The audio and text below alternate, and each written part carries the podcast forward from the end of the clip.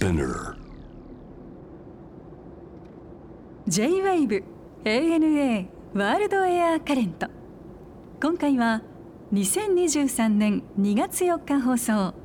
ゲストはモデルでデザイナーの正樹さん。素敵なライフスタイルが多くの人から支持されている正樹さんにインスピレーションを受けた世界各地の旅の思い出伺いました。お楽しみください。正樹さん多分いろんなところ世界中旅されてると思うんですけどはい、やっぱりその旅先でこう作品作りのインスピレーションとかっていうのは結構。もちろんそうですよね。で実際でもその例えばわ綺麗だなと思ったら何写真撮るんですか？絵描くんですか？音撮るんですか？なんかそういうことさ写真ですね。写真を。はいカメラマンも、まあ、基本お仕事で一緒うんうんにカメラマンも連れて歩いてるんですけど、はい。カメラマンもいるけれど私もデジカメを出すとか、まあ、うん。今でしたらもう iPhone とかになっちゃうんですけど、うん。やっぱり壁の色ドア一つとっても絵になるのでそうだねあの洋服を作ってるんですけどね。うん。よくカタログ撮影でイギリスに行ったり、うん。ヨーロッパに行くことが多いんですけれども、うん。常にバッグの中うん。にハンガー入れといて、ハンガー、あなかったらすぐかけるみたいな感じで。うん。あの人物撮影と物撮り撮影がカタログでは必要なんですけどはい、ハンガーに洋服をかけて、うん。いい絵があったらすぐかけてここ撮ってみたいな。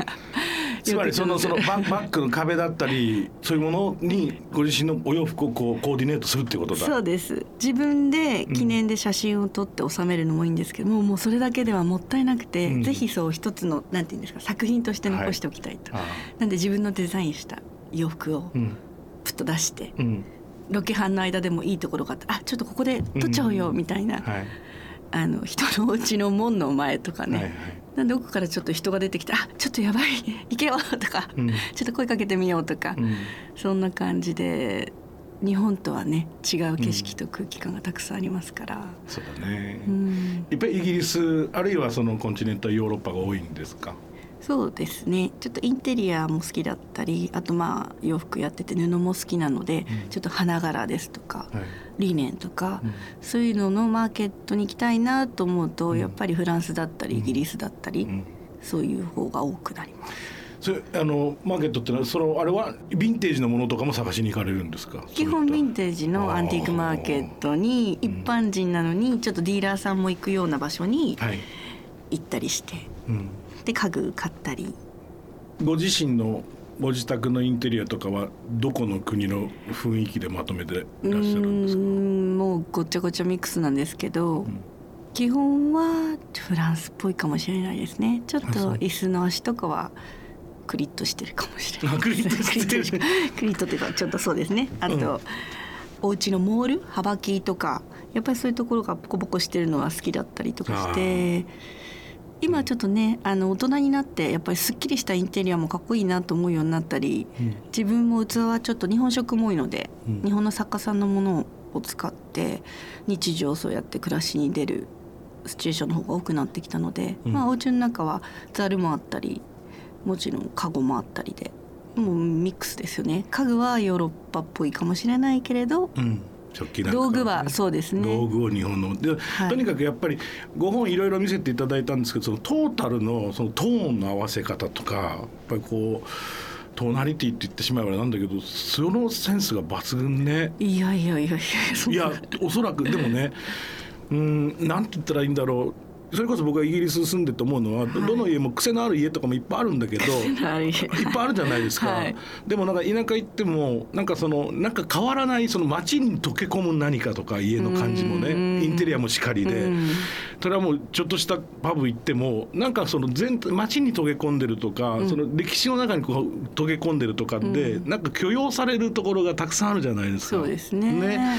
で東京って街は割とそれをそぎ落としてきたから確かにそれこそごちゃごちゃしてるじゃないですか。そうですね、うんイギリスまあパリもそうですけどイギリスもやっぱりその外観を壊しちゃいけないとかそういうのがあるわけですよね。ロンドンはものすごく厳しいですよね。そうですよね。だからリノベーションしてるお家とかをふってみると、え、これただのレンガだけじゃんみたいな。そう外壁一枚だけ残すんですよ。でそこからいきなりちょっとモダンに変えたりとか、そうですね。そういうのを見てて、あ、これだけでも残せばいいのかそうなんですよみたいな。ね。だからそうするとこう街のトーナリティが出るでしょ？そうね。全体の家のバランスが出てそのあの通りに行けばそういう色だしっていう。表はね変わらずにいろんなカラフルなドアで。そうそうそうそう。でもあれが面白いですね。ですよね。中に入るとぐっとこんな大金持ちのお家なの、そう。みたいなお家もたくさんありますし、ね、すっごいモダンになってる家とかたくさんありますから。それはもう街中のビルディングでも百貨店なんかも全部そうでしょ。だから例えばオックスフォードサーカスだってピカデリーサーカスだってその外観のパック見た写真は多分200年前とそう変わってないんですよね。でも中は本当にさ、うんうん。すごい便便利だしハイテクだしっていうところでやっぱりああやってこう街のこうそのもの外観を残すっていうのは一つの彼らはもう意地でやってるから。日本もそうなってほしいですね。ね。京都だけじゃなくて。ちょっとだけじゃなくてねいつもそう思いますよね。うん。どんどん駐車場やいろんなものが。たくさんできてきちゃはいうからね。好きな街としてロンドンを挙げてくださいましたけど、はい。理由はまあたくさんあるでしょうけど、まあ行ったきっかけというのが、うん。学生時代はたまたまもう1週間でイギリスパリバルセロナを回るみたいなちょっと強引な もう、えー、とポンドフランペセタ、なんだみあのユーロじゃなかったので、ね。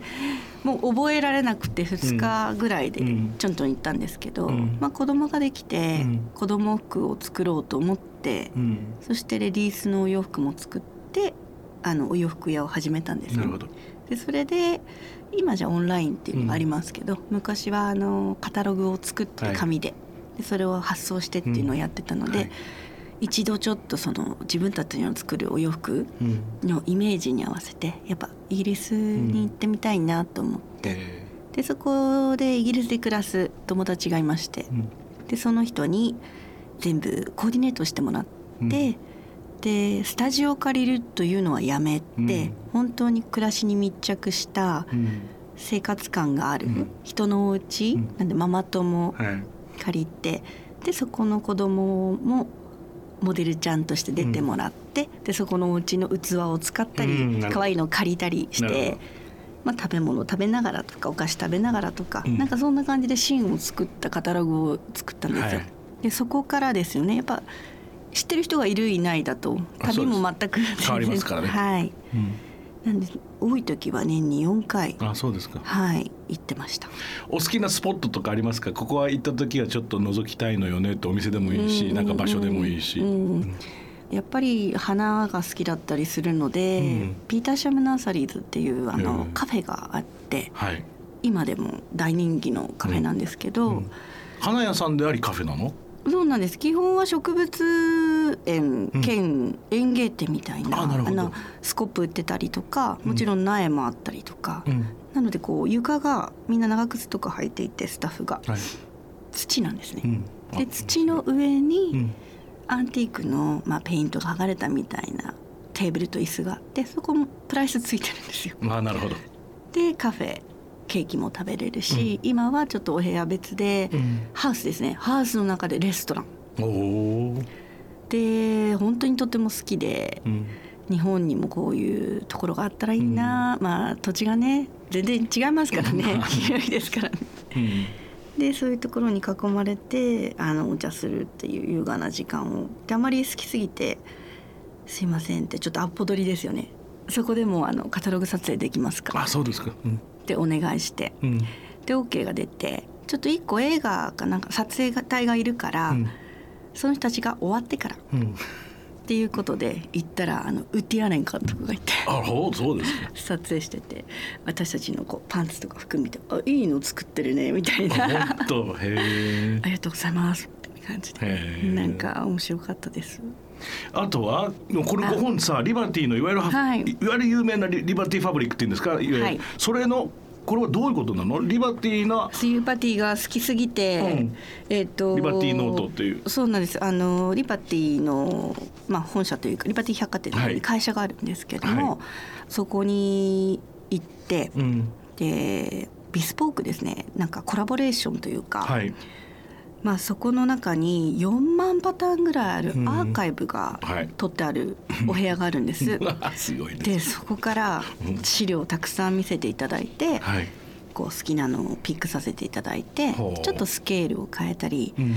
この動物柄をうちの犬に変えてもらえないかとか、うん。ちょっとそういう交渉とお話をして、はい。最終的には記事を作らせていただいてはい。でこの5本もね皆さんぜひご覧になったらいいと思いますよ。ね本当リバティのそのアーカイブの写真もあるしそこのまあいろんなお話。そうですね。歴史から始まり、うん。ちょっと私がこの時は3つの柄をスペシャルで作っていただいたんですけど、はい。そのお話があったりとか、うん。そうね、昔はあのー今でこそ機械を使ったプリントをしてますけど、うん。1960年ぐらいまではうん。ブロックプリントといって木製のブロックの版で要は私たちが着てる花柄のプリントですとか、そういうものを作られていたんで、うん。ベースがもし赤だったらうん。赤の生地を一応赤の色をしてうん。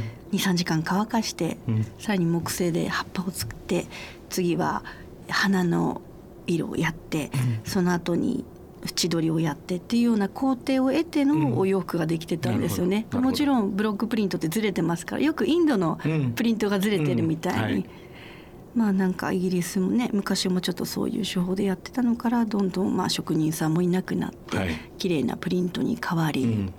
でも、まあ、リバティの花がもう本当に今見てもうん。古くないっていうか、そうだね。まあ、そうなんか本当に素敵ですね。ね。多彩で色も豊富で、ね。でもガチャガチャしてないっていうかでオーセンティックでクラシックでね。男性のシャツなんかうん。もたくさんありますし、そうだね。なんかこういかにもこう英国っていう感じがするよね。そうですね。品がありますね。品がある品がある。はい。でちょっとカントリーの匂いもあってね、はい。そこがやっぱりイギリスらしさかなっていう感じあるよね、そしてスリランカっていうのもちょっとお話伺えればいいな、い、はいスリランカ。つ頃行かれました？2014年ですね。これはな目的は何なんだったんえっ、ですか、とうちの娘がはい、大学を落ちましてうん。1回目、うん。で昇進旅行。同心旅行？うんなるほど。もう10年ぶりぐらいに2人旅、まあ、ちょっとそこに雑誌の取材も入ってたんですけれども、あの美術をやっていて、はい。でちょっと二浪で無事その後合格したんですけど。えでその時に2人で「まあ、象に会いたいよね」とか、えうんうん。まあ、そんなノリとあとよくスリランカに行く編集さんがはい「占いも楽しいよ」とか、キラキラな宝石もあるよ」とか、あと本当にあのアーユルベーダーで体をリラックスしてなるほど。綺麗にしてもらえるっていうのではい。行きました。うん。どうでした？スリランカは。いやーもう今までヨーロッパのこうなんだろうおしゃれなはい。建物、おしゃれなイメージ、食べ物もうん。全て、そんなイメージの中でまあなんでしょう。人の目もうん肌の色もそうですし、私の目に入りこう飛び込んでくる色彩がうん。強い、強いね。そうですね。今まで本当にこう曖昧なアッシュな色とか、うん。フランスなんか特に絶妙な色合いのものばっかりだったのが、赤グリーンもう信号のはい。原色系のものがこう入ってきてあと活気、うん。果物も色もそうだし人もそうだしあとはなんかそのみんながねとっても本当にこうニコニコしていて、逆にちょっと怖くなかったんであすよ不思議と、はい。みんな優しくてう、ん。なんかそこが本当すごい安心して海外旅行ができるっていう、そんな国でした。ああまあ自然も多いしね、うん、そういう意味では。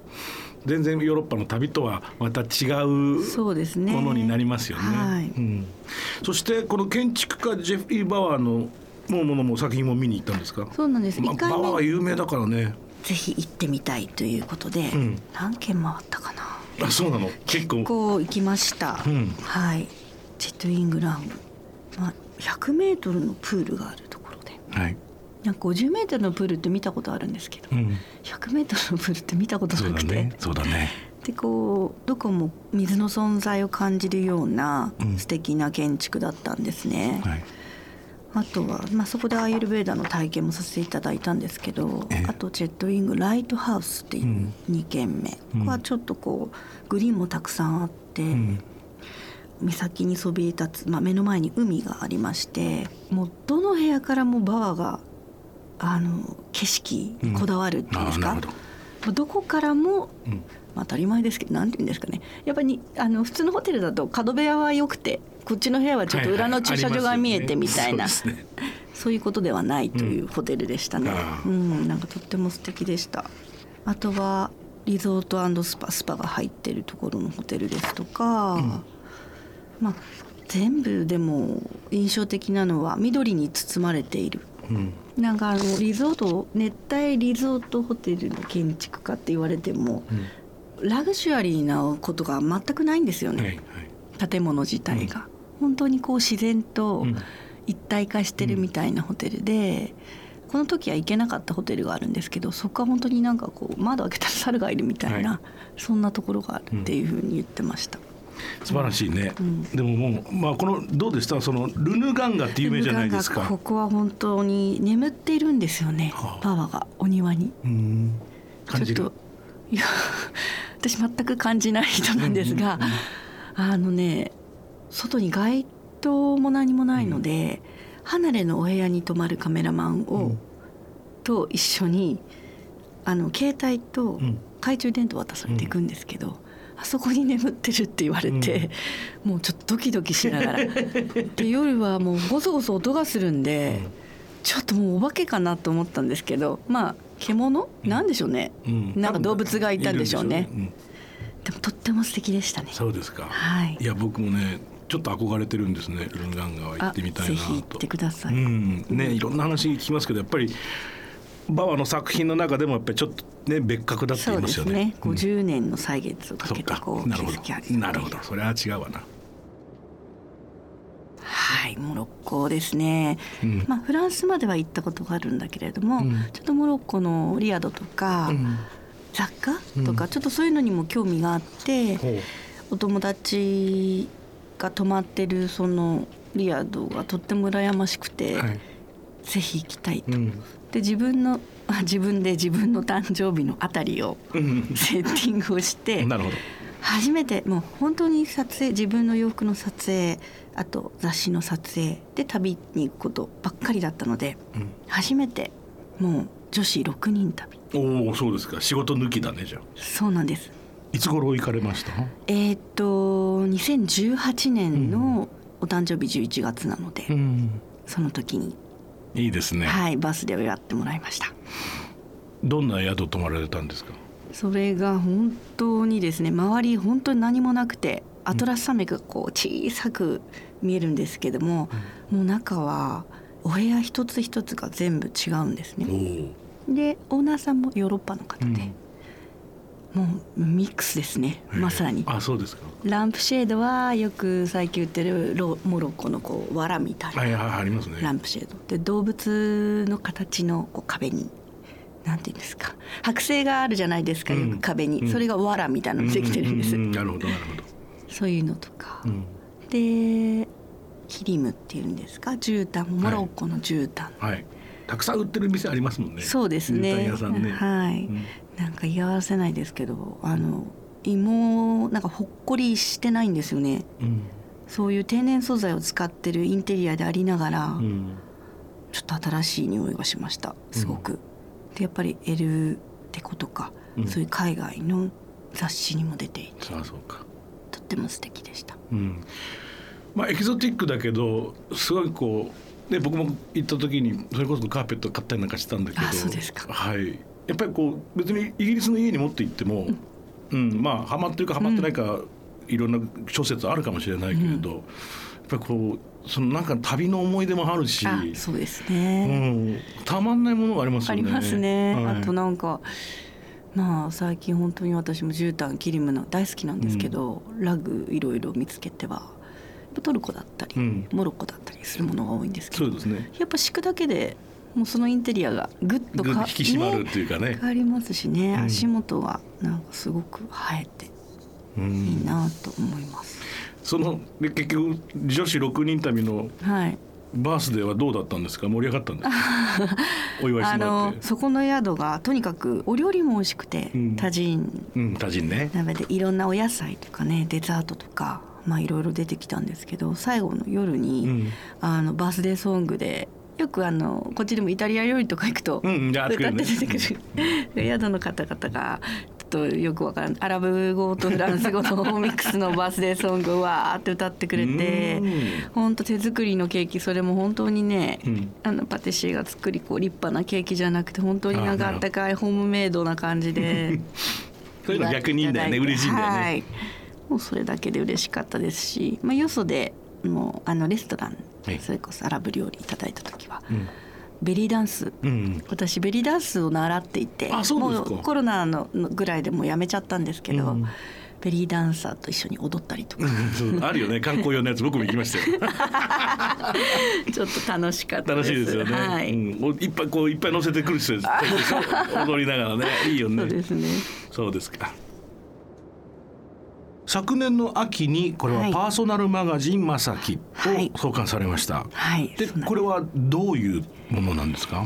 お洋服作りながらもやっぱり暮らしというものが私の中の原点というか衣食住を大切にしている部分があるので、うん、まあ、衣食住の提案なんですけども、うん、洋服もありもちろんあの住まいインテリアもあり、うん、食べ物もあり、なので作家さんに会いに行ったりとか、はい、料理研究家の方にお料理を教わったりとか、うん、暮らしを提案してみたりとか、うん、まあ、そういった本を、まあ、これから秋春夏秋冬というふうにかけて作って取材いろいろしてこれからこう、うん、続けていきたいなと思う本なんですけれども。どんなライフスタイルを一番こう提案してみたいと思われますか？今の現代の日本人に対して。そうですね私やっぱり旅でこうやって若い頃に20代か30代が特に多かったんですけどヨーロッパの街とかね、まあいろいろ見てきましたけど、今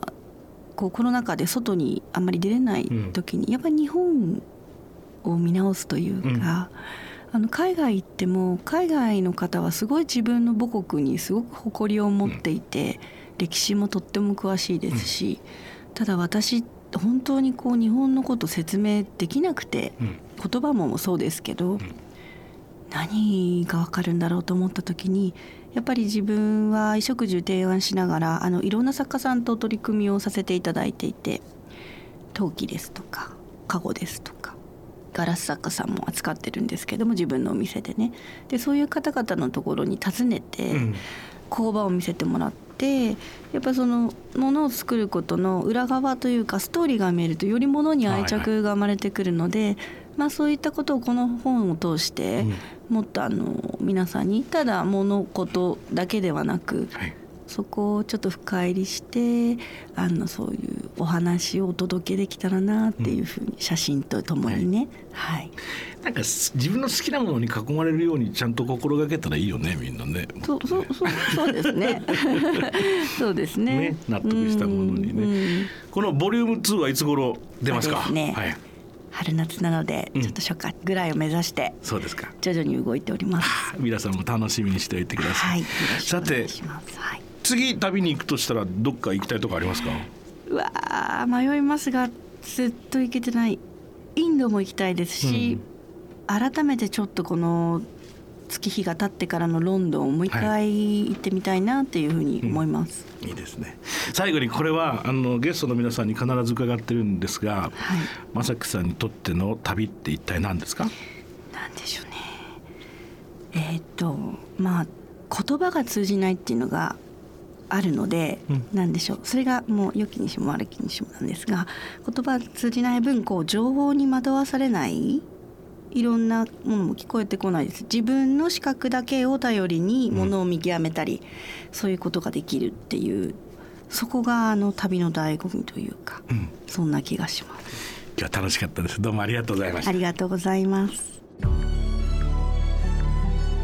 ANA World Air Current